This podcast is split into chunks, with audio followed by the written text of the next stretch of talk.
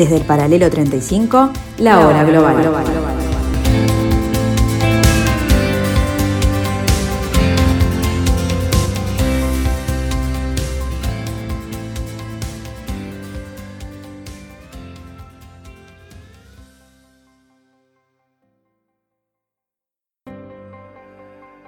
Muy buenas tardes amigos, bienvenidos a este séptimo día de septiembre del año 2021 a la tarde de Radio Mundo a la tarde en este paralelo 35 de la hora global. En esta fecha importante para Brasil, por ejemplo, los recibimos. Los recibimos y volvemos a tratar de entusiasmarnos, de analizar o de tratar de entender el nuevo desorden mundial.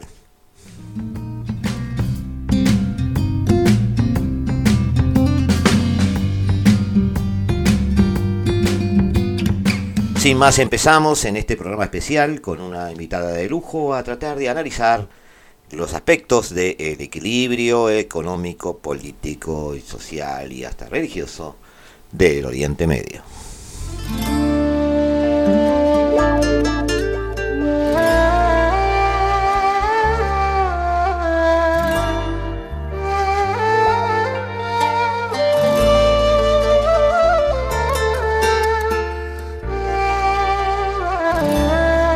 أتألم ما عاد يعنيني ولا حتى بعد أهتم تألم ما عاد يعنيني ولا حتى بعد La erupción de la violencia en mayo de 2021, los intercambios de misiles y los bombardeos entre los grupos islamistas en los territorios palestinos e Israel han hecho remontar a la superficie las ideologías pro-palestinas de los países árabes musulmanes, que recientemente normalizaron sus relaciones con Israel, planteando la eventualidad de un giro diplomático en alguno de esos estados.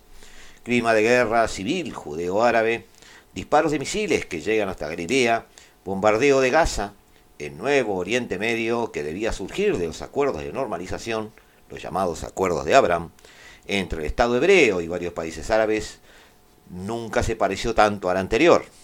Bahrein, Emiratos Árabes Unidos, Arabia Saudita, Sudán. Tras el estallido de la violencia, sus gobiernos han quedado en la cuerda floja, zamarreados entre sus opiniones públicas, decididamente pro-palestinas, y sus intereses estratégicos que han demostrado ser muy occidentales. Una situación que no es la misma en todos los casos. En algunos de esos países el peso de la opinión pública es muy limitado, sus poblaciones son politizadas, son poco politizadas, perdón, y con un sentimiento pro-palestino que ha retrocedido sensiblemente en los últimos tiempos. Ese es el caso de los Emiratos Árabes Unidos, tercer país árabe que dio el paso de la normalización, después de Egipto en el 79 y Jordania en el 94. El ciberautoritarismo en vigor en esa petromonarquía no deja margen posible de protesta a sus 9 millones de habitantes, 90% de los cuales son inmigrantes extranjeros. Sus ciudadanos que gozan de un nivel de vida muy confortable gracias a la renta petrolera no tienen la costumbre de cuestionar las decisiones de sus dirigentes. A pesar de ello, esa federación de siete principados, como todo el mundo árabe musulmán, sienten a Jerusalén como un símbolo.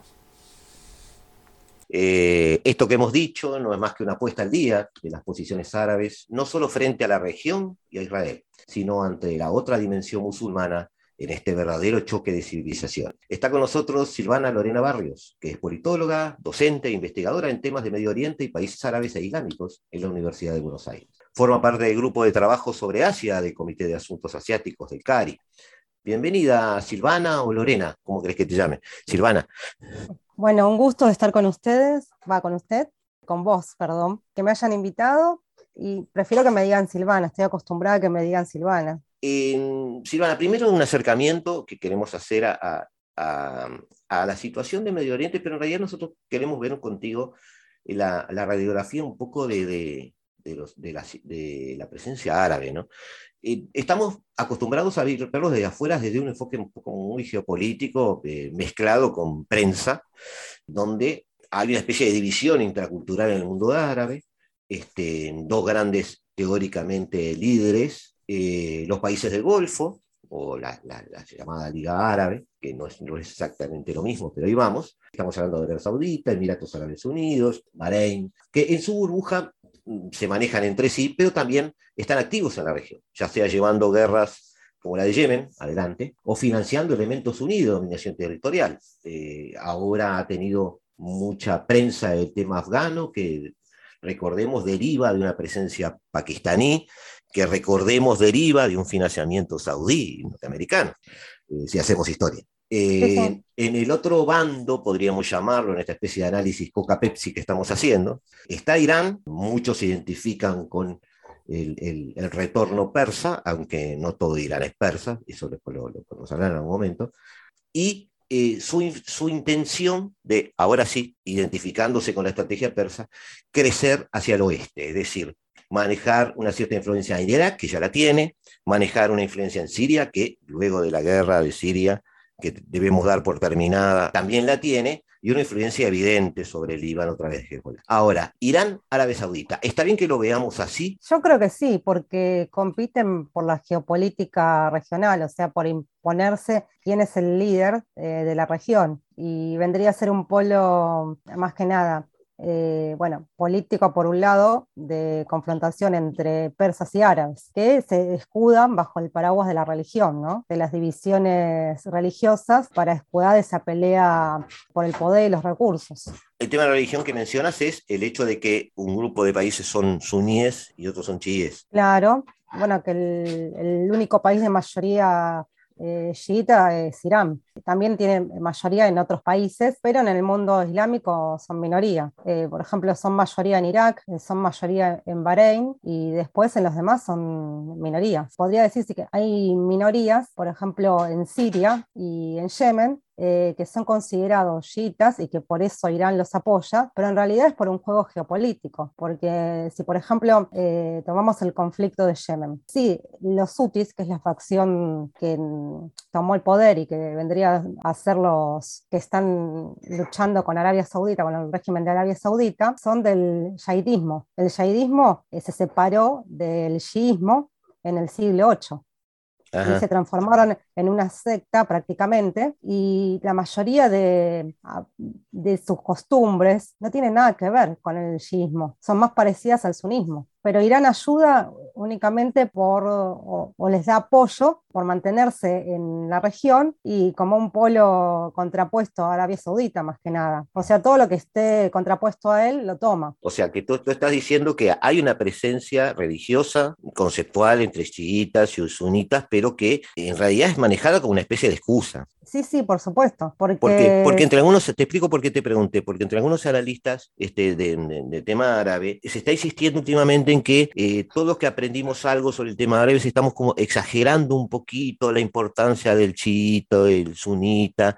y que eso ya ha perdido un poco de vigencia y no está presente. Todo este cordón umbilical eh, que termina en los talibanes es sunita, por ejemplo. Está presente en algunas de las guerras que se produjeron a raíz de las primaveras árabes, ¿no? que este año, fin del año pasado, se cumplieron 10 eh, años. Bueno, por ejemplo, otro ejemplo que voy a mencionar es el caso de Siria. Bueno, Bashar al-Assad también es una, a ver, sería minoría dentro del Estado de Siria y se considera que Irán los apoya porque son chiitas. Pero hay que tener en cuenta eh, que si bien vienen del shiismo, ellos son alawitas. Y los alawitas tienen otras costumbres, al igual que el shahidismo, eh, que son más parecidas al sunismo y que también se transforman en una, en una secta, podría decirse en una secta y no en una división eh, del shiismo. Y porque Irán, en esa confrontación geopolítica, los va a apoyar. Igual, por ejemplo, el caso de Siria es un caso particular, que si te interesa lo analizamos, pero la pregunta era otra. La pregunta de... La, presencia de, esa división chiitas sunitas. ¿ah? Ahora, en el caso de Siria hay, un, hay una minoría chiita, según tú me dices, pero que es la que domina el poder. Es un país funcional al chiismo. Es un país funcional al chiismo de Irán.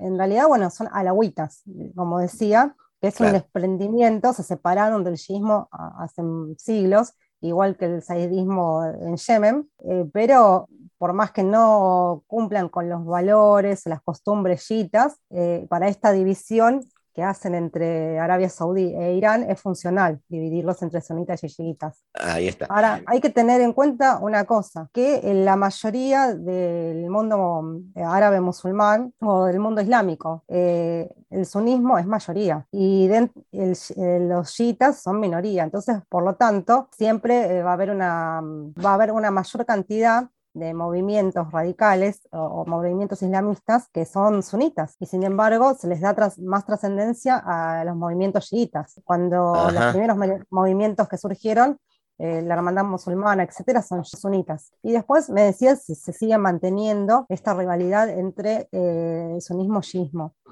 A ver, con estos grupos eh, eh, islamistas Ajá.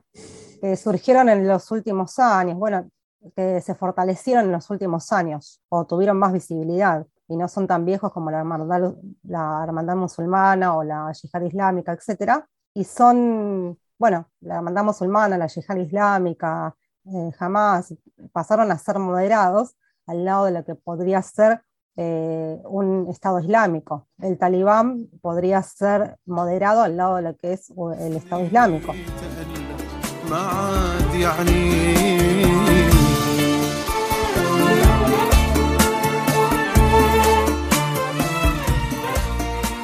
Sí, sí, eso, eso hemos estado aprendiendo estos días porque de- a- al susto por la ascendencia de los talibanes, después vino el susto por la presencia del Estado Islámico. Bueno, Al Qaeda es un poco más moderado que ambos. Claro. Pero ¿qué pasa? Todos estos movimientos tienen en común eh, que al reivindicar las bases, ellos quieren volver al siglo eh, eh, V eh, después de Cristo cuando surge el Islam. En esa concepción que tienen eh, y donde quieren retroceder a, es- a ese pasado, obviamente, eh, bueno, eh, odian a los chiitas. O sea, uno de sus principales enemigos son los chiitas. Después de los chiitas vienen los infieles. Los Ajá. infieles son todo- todos aquellos que no son musulmanes. En muchos países, todas las minorías católicas, o también hay otras minorías. eh, también, por ejemplo, dentro del sunismo hay otras, eh, serían como mm, divisiones eh, o grupos etno-religiosos, porque se convierten como en grupos etno-religiosos. Ahora, tú, tú, Eh, dijiste, tú dijiste recién que a pesar de que hay una presencia extremista, eh, suní, eh, se, se ha publicitado más el, el- el- el terrorismo chiita. Eh, ¿Por qué crees que pasa eso? Y por- principalmente creo que porque el- con la revolución islámica de, de Irán eh, hay, dos, hay dos pilares que nunca abandonaron ellos, o podría decirse pilares o dos puntos de vista que nunca abandonaron. Que uno es, eh, a ver, la guerra contra Occidente, como Occidente es el que traía todos los males al mundo islámico, y por otro lado, el, eh, la guerra contra eh, Israel, contra el Estado de Israel, y que los otros países árabes eh, fueron abandonando. Y sin embargo, el único que sigue manteniendo fuertemente esas banderas sigue siendo Irán. Digamos, los chiitas siguen siendo promocionados como los grandes terroristas porque, en definitiva, ah, siguen siendo fieles a sus postulados anteriores. Y los otros no. El ejemplo paradigmático es Arabia Saudita. Abandonó, es cierto, su lucha con Israel. Ahora vamos a hablar un poquito de eso, los acuerdos de Abraham. Está bien.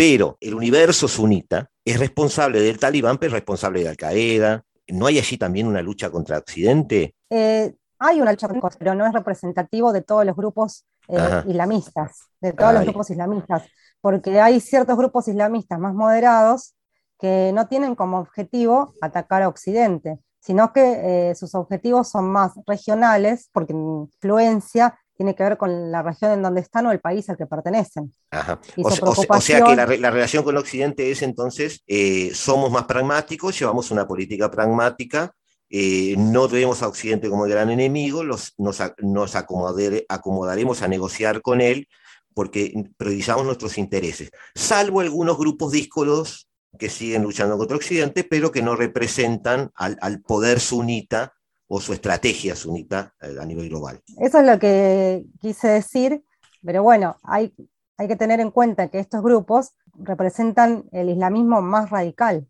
A ver, no quiero decir que los grupos islamistas que levantan la bandera del islam político, eh, al ser moderados, eh, no tengan una rama más política y otra rama más radical, más, digamos, un grupo, una facción armada, pero sino que se centran en un territorio en común.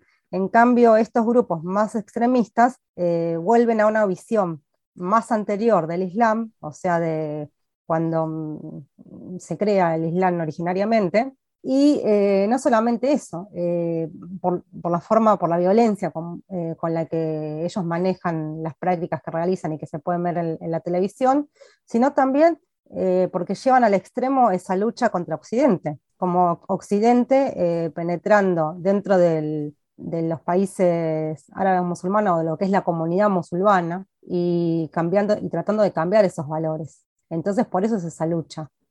Eso es más que nada. Claro, o sea, como, como, el, como, el, como el sunismo, vamos a llamarlo así, eh, convive con Occidente, a pesar de eso, los radicales sunitas son más radicales que los radicales chiitas. ¿Es así? ¿O podría, En, podría, en un punto podría decirse que sí, porque los radicales chiitas hasta ahora no escuchamos que hayan vuelto a prácticas del siglo V después de Cristo. Ajá, claro. No escuchamos prácticas de decapitaciones, de la sí, no, no, hay un Estado Islámico chií. Eh, sí, el, Estado Islámico, eh, la República Islámica de Irán, es un Estado Islámico.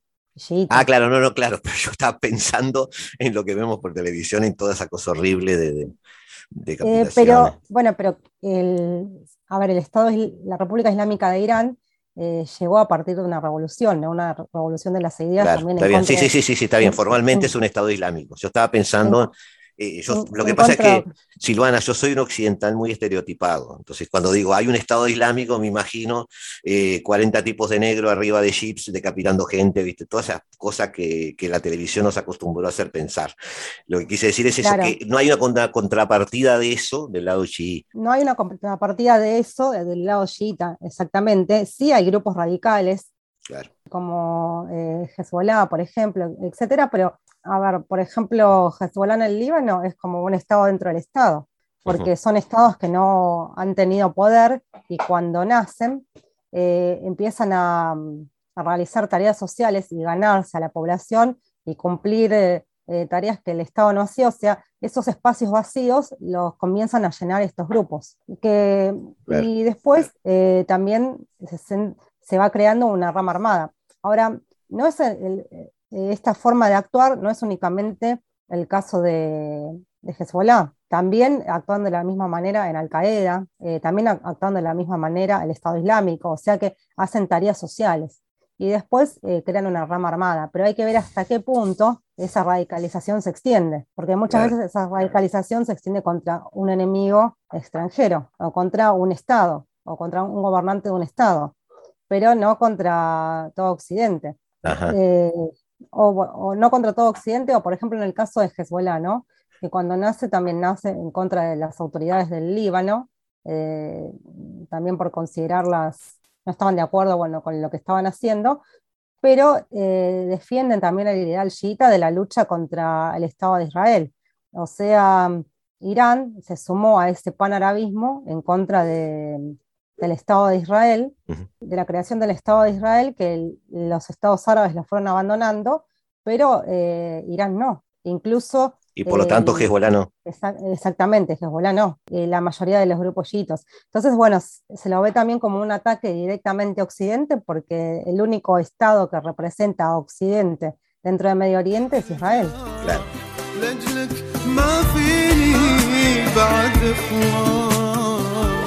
Volvemos amigos en unos instantes aquí en la hora global, aquí en la tarde de Radio Mundo en el 1170 AM de vuestro día.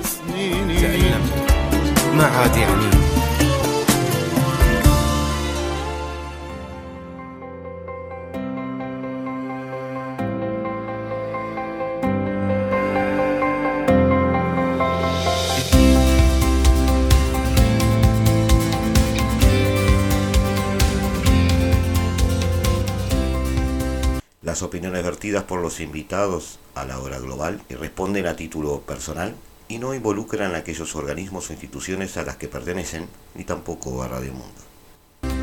Desde el paralelo 35, la, hora global.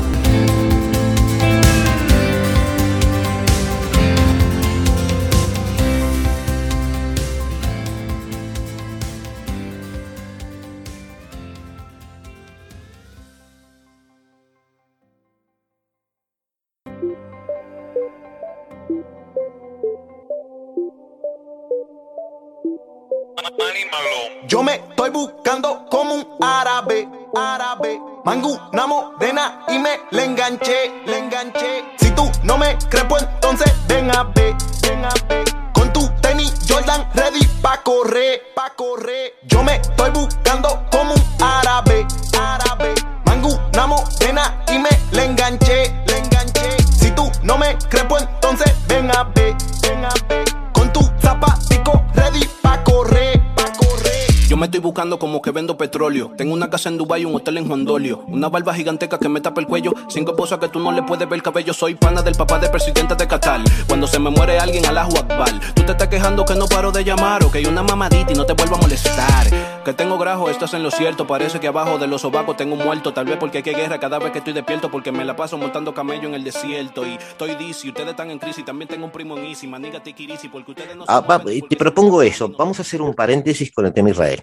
Hablar unos minutitos de Israel y después volvemos al mundo árabe. Ha estado siempre presente en el discurso, hasta cotidiano, de casi cualquier cosa árabe, sobre cualquier tema prácticamente, y podemos negar que el año pasado, bueno, se han firmado algunos acuerdos eh, a raíz de una en determinada administración norteamericana, digo, no vamos a entrar en todo eso, pero eh, es cierto que los acuerdos se firman y esos acuerdos negro sobre blanco implican eh, un cambio de paradigma importante. Para muchos era un proceso que ya se estaba dando, pero más allá de que haya proceso o no, eh, lo cierto es que acuerdos firmados no había y ahora hay. Los acuerdos de Abraham, un año después, hubo un cambio de, de administración en Washington y Sí. por estos acuerdos eh, llega una especie de compromiso de convivencia, de acuerdos de, de- de- de- de- de convivencia con países fundamentales dentro eh, del área suní, como son Emiratos Árabes, este, Bahrein en su caso, no el principal de ellos, no Arabia Saudita, pero muchos de los analistas dicen que lo que firma Emiratos Árabes, este, Arabia Saudita ya lo sabe y está de acuerdo. Por supuesto que ha traído preocupaciones a los palestinos, porque se sienten abandonados. Quizás sea también un triunfo conceptual de Washington en el sentido de decir, bueno, eh, Israel era una especie de excusa para la convivencia en el área. Viendo Medio Oriente así en forma un poco más general, como tú la ves, estos acuerdos este, implicaron, sí, un antes y un después. Los problemas son otros. Bueno, antes de hablar sobre los acuerdos, quería hacer una salvedad con algo que mencionaste, de que Arabia Saudita está de acuerdo con eh, Emiratos Árabes Unidos. Y sin embargo, hay muchas rivalidades entre ellos, porque Ah, todos mirá. compiten por, por tener una supremacía. Y esto se vio mucho, o se puede observar mucho, en la coalición que formó Arabia Saudita eh, para eh, luchar contra los rebeldes en Yemen. Eh, por ejemplo, Emiratos Árabes Unidos se terminó retirando de esta coalición por desacuerdos con Arabia Saudita. Pakistán directamente eh, nunca terminó de decidir si finalmente no ingresó. Qatar también se retira porque no está de acuerdo con Arabia Saudita, porque no puede llegar a acuerdos eh, con estos otros países eh, que también tienen una postura como es del, no sé si de liderazgo, pero si no, de que se los tome en cuenta. Capaz que Arabia está muy encerrado en su papel de líder y no, no los escucha. Entonces, cada uno, eh, antes bueno, de que pelearse entre ellos, se retiran y, y bueno, las disputas las arreglarán entre ellos, no enfrentándose. Sí, en realidad no es muy querido el príncipe Salman.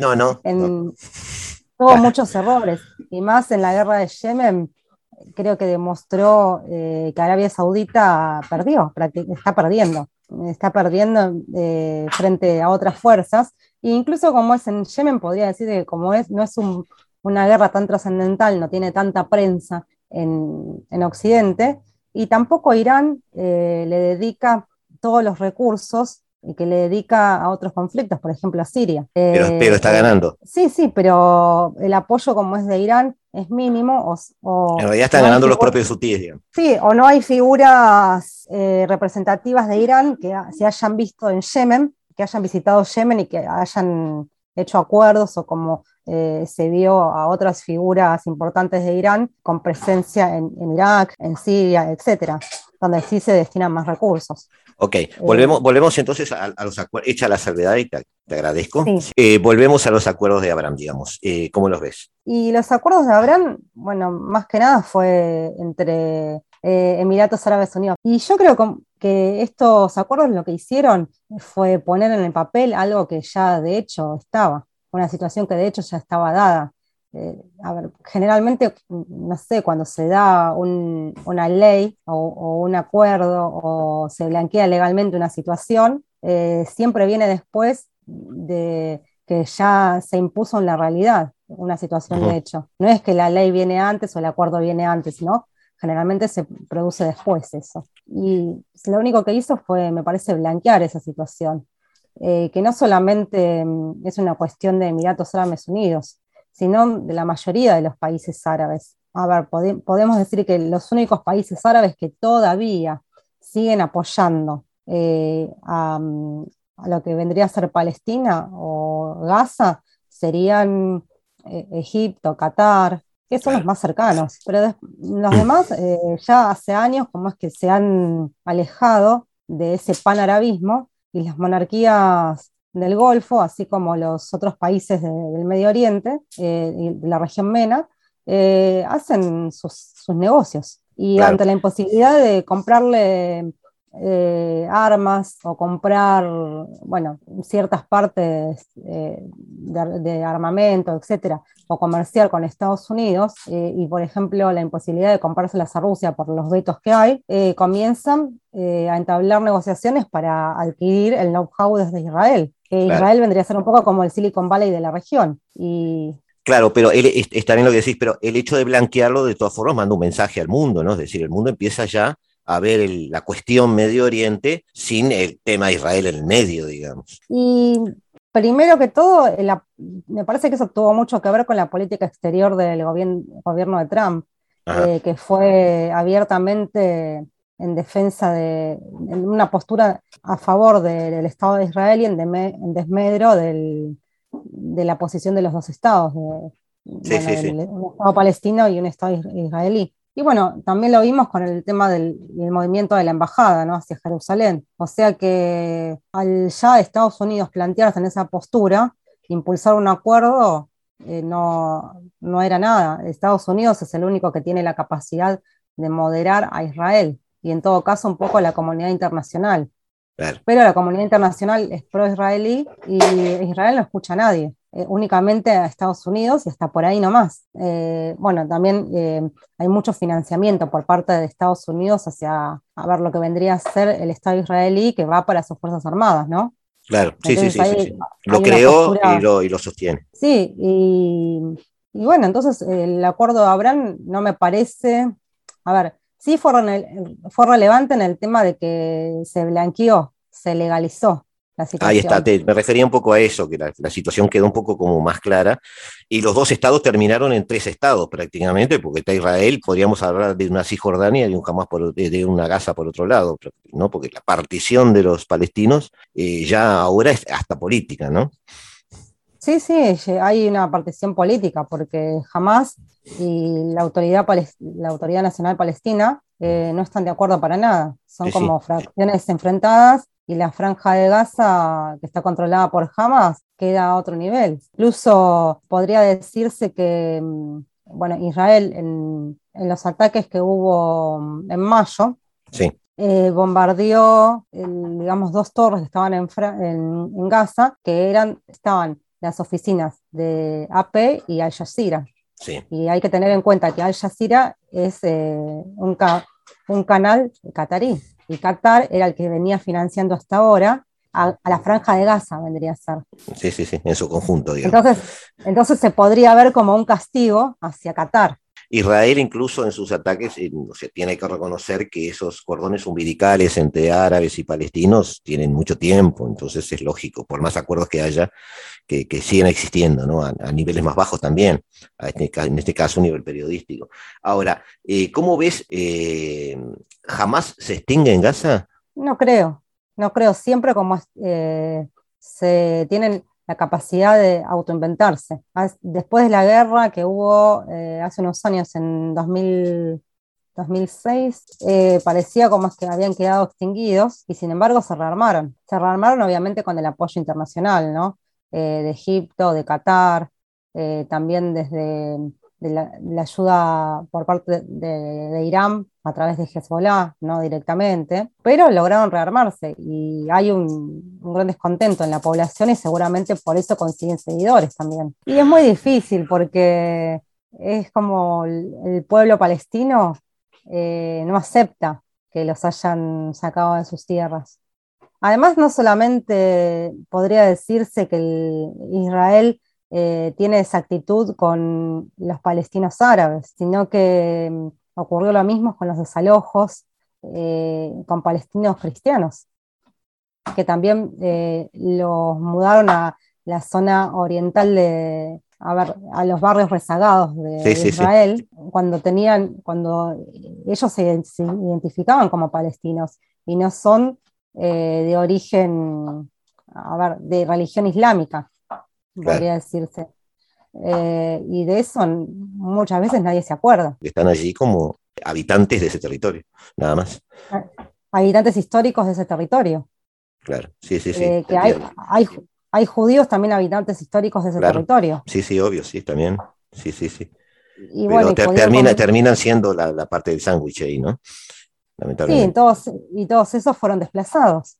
Y, bueno, también se tiene en cuenta a los desplazados eh, palestinos árabes, pero ¿y los otros palestinos que no son de, fe musulmana? Israel es un Estado judío, o sea, o es un Estado para los judíos, no para otro tipo, por más que tengan representación en el Parlamento los otros grupos. Sí, ahí hay, un, eh, hay un trilema con Israel que es complicado, que ya lo hemos abordado en, en algún, en, algún este, en alguna hora global antes, que es el hecho de que Israel debe optar por dos de tres cosas, ¿no? O es un Estado judío, o es democrático, o, tiene, o quiere el dominio sobre la región. Puede tener dos de las tres cosas, no las tres, Porque al transformarse en un Estado judío deja de ser un democrático, porque tampoco podría mm, tener representación árabe en su parlamento, eh, si quisiera tener un dominio sobre el territorio, debería dejar quizá de ser democrático.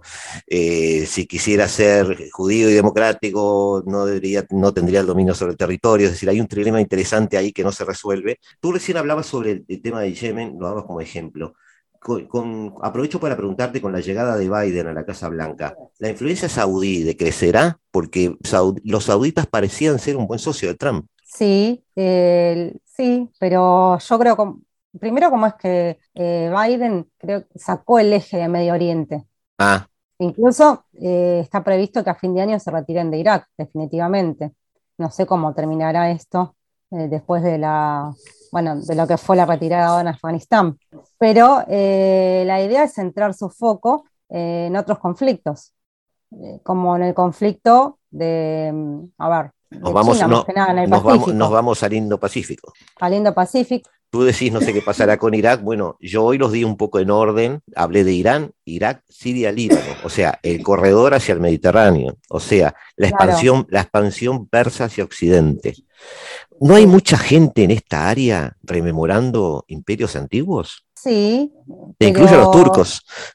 Eh, bueno, Turquía es otro actor que hay que tener en cuenta. Igual ah, eh, voy a hacer una salvedad con respecto al Líbano y con respecto a Túnez. Nosotros, los últimos, bueno, el último mes que estuvo todo el, foco en Afganistán, eh, hay conflictos que se dejaron de lado. Y por ejemplo, en Líbano, eh, luego de las primaveras árabes, bueno, y es como de toda esa efervescencia, más o menos hubo un gobierno que eh, se estabilizó, o sea, bueno, perdieron todos esos países y volvió como es las volvieron eh, a imponerse el status quo eh, reinante en esos países. Pero ¿qué pasa? La situación económica y las demandas sociales no mejoraron. Entonces, en Líbano eh, hubo protestas ya en 2019, principio de 2020, que a raíz como es de la pandemia fueron desapareciendo esas protestas. Pero también a raíz de la situación de, pandemia, la economía cada vez empeoró más. Y últimamente em, el estado como es de la crisis social en el Líbano es importante y es un foco de tensión en Medio Oriente que hay que tenerlo en cuenta y que se lo ha tenido o está tapado por los medios y no hay muchos que estén poniendo el foco eh, en esta situación, como también en Túnez. que es otro ejemplo que voy a dar. Por ejemplo, en Túnez había sido el único país que más o menos había salido victorioso como resultado de las primaveras árabes, donde se había logrado establecer un gobierno constitucional y eh, mantenerse en el poder. Em, bueno, se había podido mantener en el poder un presidente, bueno, si bien eh, se seguían manteniendo violaciones a los derechos humanos, pero como todo en, todos estos países, ¿no? ¿Qué pasó? Con las últimas elecciones, el nuevo gobierno eh, tiró atrás todos esos avances que podría decirse, bueno, que ya venían en retroceso ya hace unos años, pero como una facultad de, la, que figura en la constitución de Túnez, eh, es una potestad del presidente cerrar el Parlamento. Y eso es lo que hizo efectivamente. Claro. Entonces ahora en Túnez está gobernando el presidente de Túnez y no hay quien lo, quien lo pare, o sea, se está convirtiendo otra vez en un poder autocrático. Sí, nosotros, eh, eh, Silvana, nosotros hicimos un, un, programa sobre Túnez en la hora global y, este, y explicábamos, que había, había, una especie de tríada, ¿no? O sea, el presidente del Parlamento, el primer ministro, el presidente, y es decir, y termina, terminó, digamos, manejando todo el presidente, porque además habían llegado con distintos niveles de poder esos tres personajes y se, habían convertido en competidores entre sí. Y terminó pagando Túnez, en definitiva. Hay mucha gente que irónicamente dice el único lugar donde las primaveras árabes generó algo es donde nació en Túnez. Este, pero también eso ahora parece que está en duda porque no sabemos qué va a pasar allí. yo me estoy buscando como un árabe, árabe. Mangu, una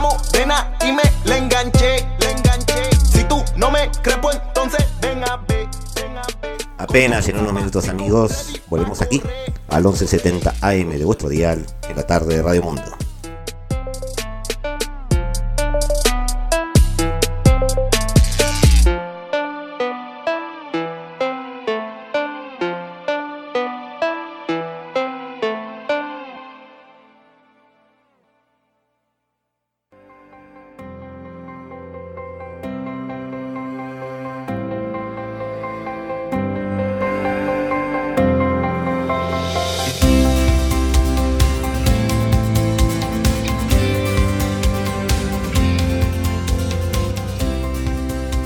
Desde el paralelo 35, la hora global.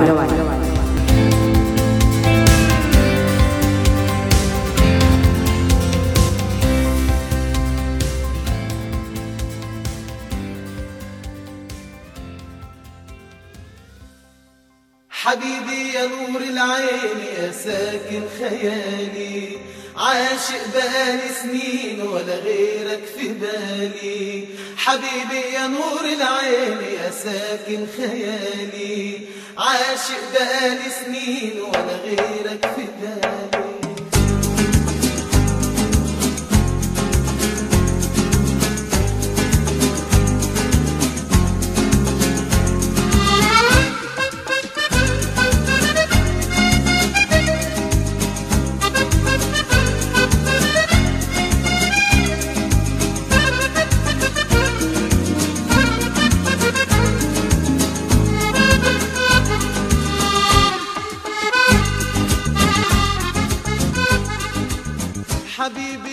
Estabas diciendo con este ejemplo y con el del Líbano es que hay focos de conflicto que ya están teniendo lugar, pero no los estamos viendo. Ahora, de, de todas formas, en el caso del Líbano en particular, eh, quería tu opinión porque, porque quizás por deformación o algo, yo lo estoy dando como que la dinámica de Hezbollah va a ser tal que se va a imponer. O no, yo estoy exagerando, capaz. Eh, en el pasado se podía decir que sí, pero hay que tener en cuenta una cosa, que ya no estamos en el pasado donde, bueno, el Estado libanés era frágil y, se, nace Hezbollah como un Estado dentro del Estado que ocupa esos espacios vacíos, como ya lo dije antes.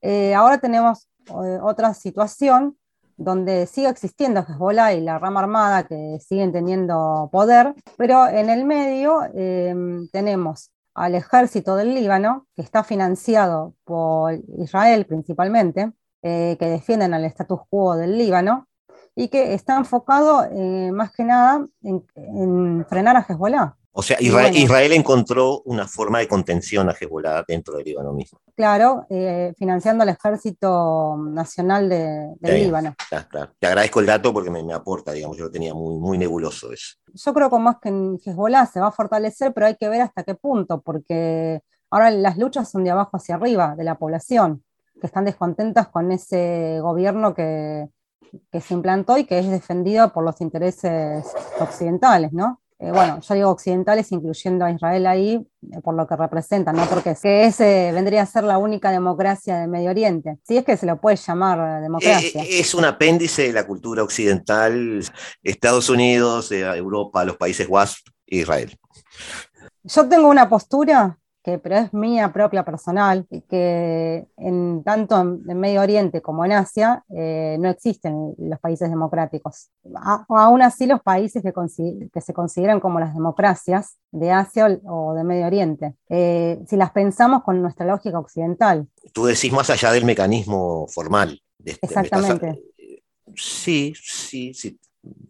Mirando el mapa, no, no, tienes razón, sí, sí. Por más que las democracias en Latinoamérica eh, no funcionen bien, eh, bueno, lo mismo tienen sus problemas en Estados Unidos, en la misma Europa, las libertades que hay no se pueden comparar a lo que se considera una democracia en esos continentes. No, eh, lo que pasa es que nosotros somos, ¿verdad que vuelva tanto a Huntington? Los académicos no lo quieren mucho. Este, yo no estoy de acuerdo con, las conclusiones de Huntington, los choques de civilizaciones y eso. Este, o sea, mm. pero sí me parece que es muy bueno en el diagnóstico de algunas cosas y me sirve mucho eh, como esquema para separar civilizaciones. Para eso me sirve mucho Huntington. Ve como eh, civilización occidental, como dijimos recién, Estados Unidos, Europa, los países WASP, o sea, yo sé, Australia, Nueva Zelanda, Canadá, y eh, Sudamérica en sí no es occidente, es una civilización subsidiaria de la civilización occidental. O sea, en, su libro no somos eh, nosotros cultura occidental, pero como es una civilización subsidiaria de, esa otra, digamos, de alguna forma, imbricamos los valores y los, formatos de gobierno y, también los, formatos sociales en muchos aspectos, a lo cual ayudó mucho la inmigración europea, etcétera, etcétera. Entonces, está bien, el formato que tenemos los sudamericanos es un formato europeo y norteamericano, aunque estemos muy lejos de ser iguales a ellos. Ahora, lo que tú decís es cierto, o sea, si te estacionás en el Líbano, si estacionás, yo que sé, en, en, Riyadh, en Teherán o en cualquiera de esos lugares, no se respira para nada democracia. No, no, además la mayoría de esos países están gobernados o por regímenes militares o por monarquías eh, o por regímenes autocráticos directamente. Entonces, ni siquiera se nombra la palabra democracia. Y además, eh, para los países eh, que profesan el, Islam como religión mayoritaria, la democracia no es un concepto que esté aceptado porque ya el mismo Islam nace, eh, a ver, el germen como es del, de que el Estado y, el, jefe religioso sean lo mismo, está en la base del, Islam, porque justamente es el, profeta Mohammed el que va a ser el líder de, este nueva, de esta nueva religión que él crea y también el líder de un Estado. Que es lo, que, es lo que es lo que nosotros orgullosamente desterramos en Westfalia en 1648. Es decir, la religión separada de, y el Estado-nación como, como actor internacional fundamental. Y hasta ahora, como es el único Estado que se jacta, y podría decirse que, que, sí es así, de que la religión y el Estado, eh, con una ingeniería institucional que hizo Khomeini, eh, representan más a, bueno, lo que fue ese gobierno que se centraba en una sola cabeza, eh, es Irán. La, la cabeza me refiero al profeta Mohammed. Eh, después, en, los otros países. Sí, incluso el, nuevo presidente de Irán, eh, de hecho, es un clérigo. Formalmente es un presidente y el ayatollah, ¿de acuerdo? Pero el presidente es un clérigo. Sí, además el que decide todo finalmente es el líder supremo, Exacto. que es religioso, en todo caso. Y bueno, muchos países eh, árabes tienen también una concepción parecida. Bueno, por ejemplo, en el caso de las monarquías del, Golfo o en el mismo caso de Arabia Saudita, ¿no? que tienen una, una mm, eh, siguen una corriente de pensamiento wahhabita. Ajá. O sea, vendría a ser eh, como una corriente más extremista dentro del sunismo. Ellos, a ver, seguían eh, más que nada por esas corrientes, bueno, que, por ejemplo, eh, estos estados, con, estos grupos islamistas como eh, Al-Qaeda, el Talibán o el Estado Islámico los llevan a su máximo, eh, al, al máximo extremismo, también la, la ejercen en esos países. Y no hay como es una, una cultura de libertad, sino que es, son, son corrientes extremas del Islam donde se imponen ciertas cuestiones que no tienen que ver con lo que está escrito en el Corán, sino que son deformaciones o de esas interpretaciones del Corán y además que están mezclados con las culturas, las culturas patriarcales y monárquicas de esos países. Eh, porque hay, hay que ver una cosa, ¿no? que está bien, la religión es importante, porque obviamente el concepto de Estado y religión están asociados en el Islam, pero eh, también así como en América Latina el cristianismo se fue ayornando a las religiones que había anteriormente, y bueno, se fue, una mezcla, en esos estados también hay una mezcla de esa cultura árabe previa con esa cultura eh, con la, de, la religión. Lo mismo eh, en Irán, esa cultura persa con, con esa religión, eh, con esa nueva religión que surgió. O sea, esas costumbres no se pueden er, erradicar. Lo mismo que, en, Claro. que en, en Hay una- Afganistán, que no es un país árabe, Claro. eh, esa- esas cuestiones culturales siguen vigentes, además de la religión. أجمل عيون في الكون أنا شفتها الله عليك الله على سحرها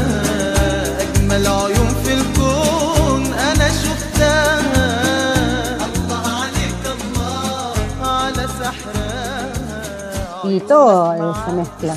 No solo se mezcla, sino que hay interpretaciones. Tenemos que redondear, Silvana. ¿Quedó algo sin decir? Me parece que no hablamos, Decime. no hablamos de Turquía. Turquía. Dale. Un minuto y medio, Turquía. y, pero da para un programa Turquía. es como un nuevo actor relevante y que está también eh, metido en, este, en esta lucha eh, por imponerse como una de las potencias de la región, junto bueno, con, con Rusia e Irán y Arabia Saudita, pero que todavía no, no se juega tanto, no, no se involucra tanto. Pero, por ejemplo, eh, Turquía aprovechó para meterse en el conflicto de Yemen y, bueno, sabemos que el gobierno de Turquía proviene de un partido islamista Sí. pero, pero un partido islamista moderado. Yo cuando digo moderados quiero decir eh, que no, bueno, no son islamistas al extremo de ese radicalismo de, de llegar a las decapitaciones, para ponerlo en, en una forma burda, ¿no? Y Turquía eh, hace su juego en la región. No sé si eh, hasta ahora quiere imponer, por ejemplo, intentó eh, mediar en los diálogos eh, para establecer la paz ahora en, en el último conflicto que hubo en mayo, eh, entre Israel y Hamas, eh, pero finalmente fue Egipto el- y Qatar los que terminaron resolviendo y estableciendo Mm, eh, sí. las condiciones de paz. Bueno, Pero quiso, también- quiso ser protagonista en Nagorno-Karabaj. También, bueno, Es, pero ahí es prota- eh, es- es protagonista en Libia. sí, es protagonista en Libia y también en, en Yemen, que en en, Si- en Siria, en Siria, que Siria. aprovechó, que aprovechó para... Y sí, no, hablar de los kurdos. Eh, Exactamente, los kurdos, bueno, al aprovechar de, a ver, eh, ¿quiénes liberaron eh, del Estado Islámico en, en el norte o en muchos sectores, de, bueno, en muchos sectores de Siria e Irak? Eh, ¿Quiénes liberaron? La Eh, nación que no es los kurdos, nación. la como dice un profesor mío, la nación que no es nación, los kurdos. los kurdos. ¿Y qué hizo Turquía? Aprovechar, meterse ahí para hacer una, o sea, hacer su juego aparte. Y bueno, en el medio de esa guerra nadie les dice nada. Igual hay, hay que tener en cuenta otra cosa.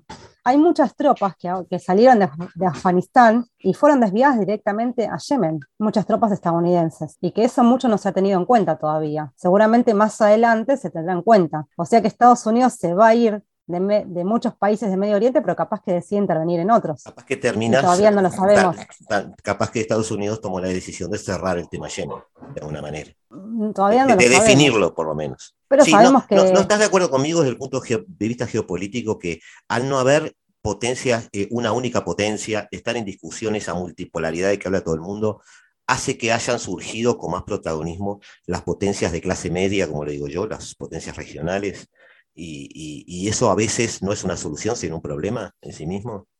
Turquía es el gran ejemplo. Sí, es que Turquía no sé si le interesa tanto eh, imponer, bueno, porque los turcos fueron, siempre fueron turcos, fueron un, imperio, creo que siguen con ese día y hacen su juego. Eh, no sé si les interesa resolver esos conflictos, porque esos conflictos también les son, de un lado, no sé si favorables, no, es la palabra indicada, sino útiles. Y los que se ven más perjudicados son Arabia Saudita o, los países que están alrededor. Por ejemplo, eh, Yemen es el patio trasero de Arabia Saudita. Bahrein también es, eh, un patio de influencia de Arabia Saudita. Y, bueno, y si bien es un país de mayoría chiita, la primavera árabe ahí fue sofocada terriblemente por Arabia Saudita. Entonces, y Irán no se metió. O sea que también saben dónde meterse. Eh, es el juego de las potencias en donde pueden, en los estados fallidos, en donde no se enfrenten directamente. Esa es más o menos la postura. Y las potencias, las grandes potencias hacen el mismo juego, creo. Claro, sí, yo me refería que antes las, las, grandes potencias tienen como una visión más global y a veces las potencias intermedias son más toscas para resolver los problemas, menos sabias es una sensación que tengo que es muy personal. ¿eh? Cuando, las, grandes potencias delegan en alguien, por ejemplo, encargate vos porque es tu área de influencia.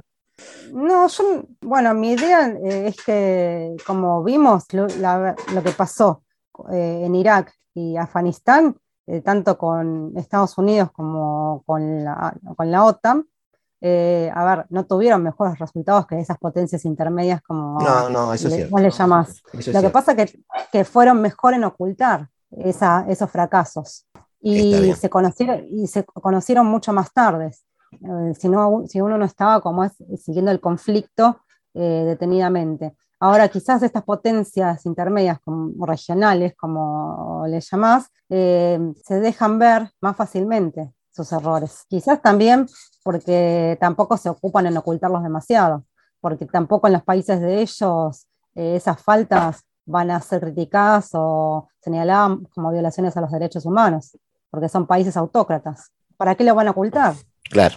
Silvana, tenemos que redondear. Eh, debería despedirme en este momento, pero te doy un minuto más para un tema, una pregunta que tenés que contestar en 30 segundos, por sí o por no, por más o menos. Y que me vas a odiar porque es una pregunta como para que nos sentemos toda una tarde. Hay quienes sostienen que hay un choque de civilizaciones y que inevitablemente el Islam, por su conformación, por su génesis y por su forma de ser, es una civilización que lleva a la violencia y por lo tanto está destinado a perder la batalla. Y que Occidente más allá de sus errores, lleva un perfil más eh, civilizado, que es quizás la apuesta adecuada al futuro. Eh, eh, sí, no, o más o menos. Más o menos. 10 segundos más, a ver, dale, dale, dale, ahora me gustó. El choque de civilizaciones es un concepto, un invento occidental para eh, reemplazar la Guerra Fría por otro enemigo, eh, que es la guerra contra el terrorismo, pero la guerra contra el terrorismo islámico. Pero, hay pero un chiita que está luchando contra Occidente, ¿no está luchando contra otra civilización? sí, sí, pero si no lo está atacando directamente, queda todo en la retórica. Como queda todo en la retórica de Occidente, eh, hablar mal o echarle la culpa bueno, de ciertas cuestiones a otros estados. Ahora, el, creo que el, tema no es el Islam en sí como religión.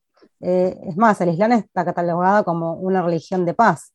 Ahora, el tema son esos grupos extremistas eh, que hacen otras interpretaciones y las culturas de esos países o los regímenes monárquicos que influyen, bueno, influyen de una manera que son autoritarios. Son autoritarios y no siguen como es el, a ver, lo que sería las enseñanzas del Islam, ¿no? Sino que hacen su propia interpretación. O sea, el eh, problema no, son los musulmanes, sino los gobiernos oportunistas de países musulmanes. Los gobiernos oportunistas y los grupos eh, radicales, o sea, los fanáticos religiosos, que no solamente existen en el mundo eh, musulmán, hay fanáticos religiosos dentro de Israel hay un gran problema. Hay, bueno, hay, fanáticos religiosos atacando el Capitolio. Exactamente. Hay fanáticos religiosos en Occidente. Vemos todos los días, en, bueno, todos los días no, pero muy seguido, en Estados Unidos eh, occidentales que atacan, hacen asesinatos y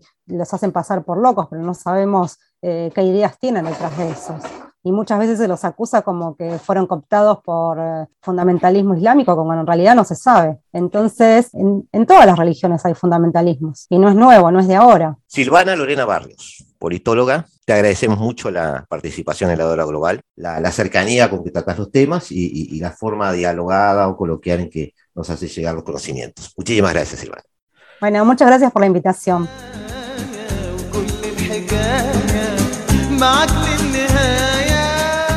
Amigos, los dejamos con Eduardo Rivero, los dejamos en Se hace tarde, los dejamos en la tarde de Radio Mundo con la mejor música del mundo. Hasta aquí llegó la hora global, hasta aquí llegó este encuentro con ustedes, como cada martes y cada jueves a las 15 horas. Los dejamos, nos vemos, nos vemos el próximo jueves.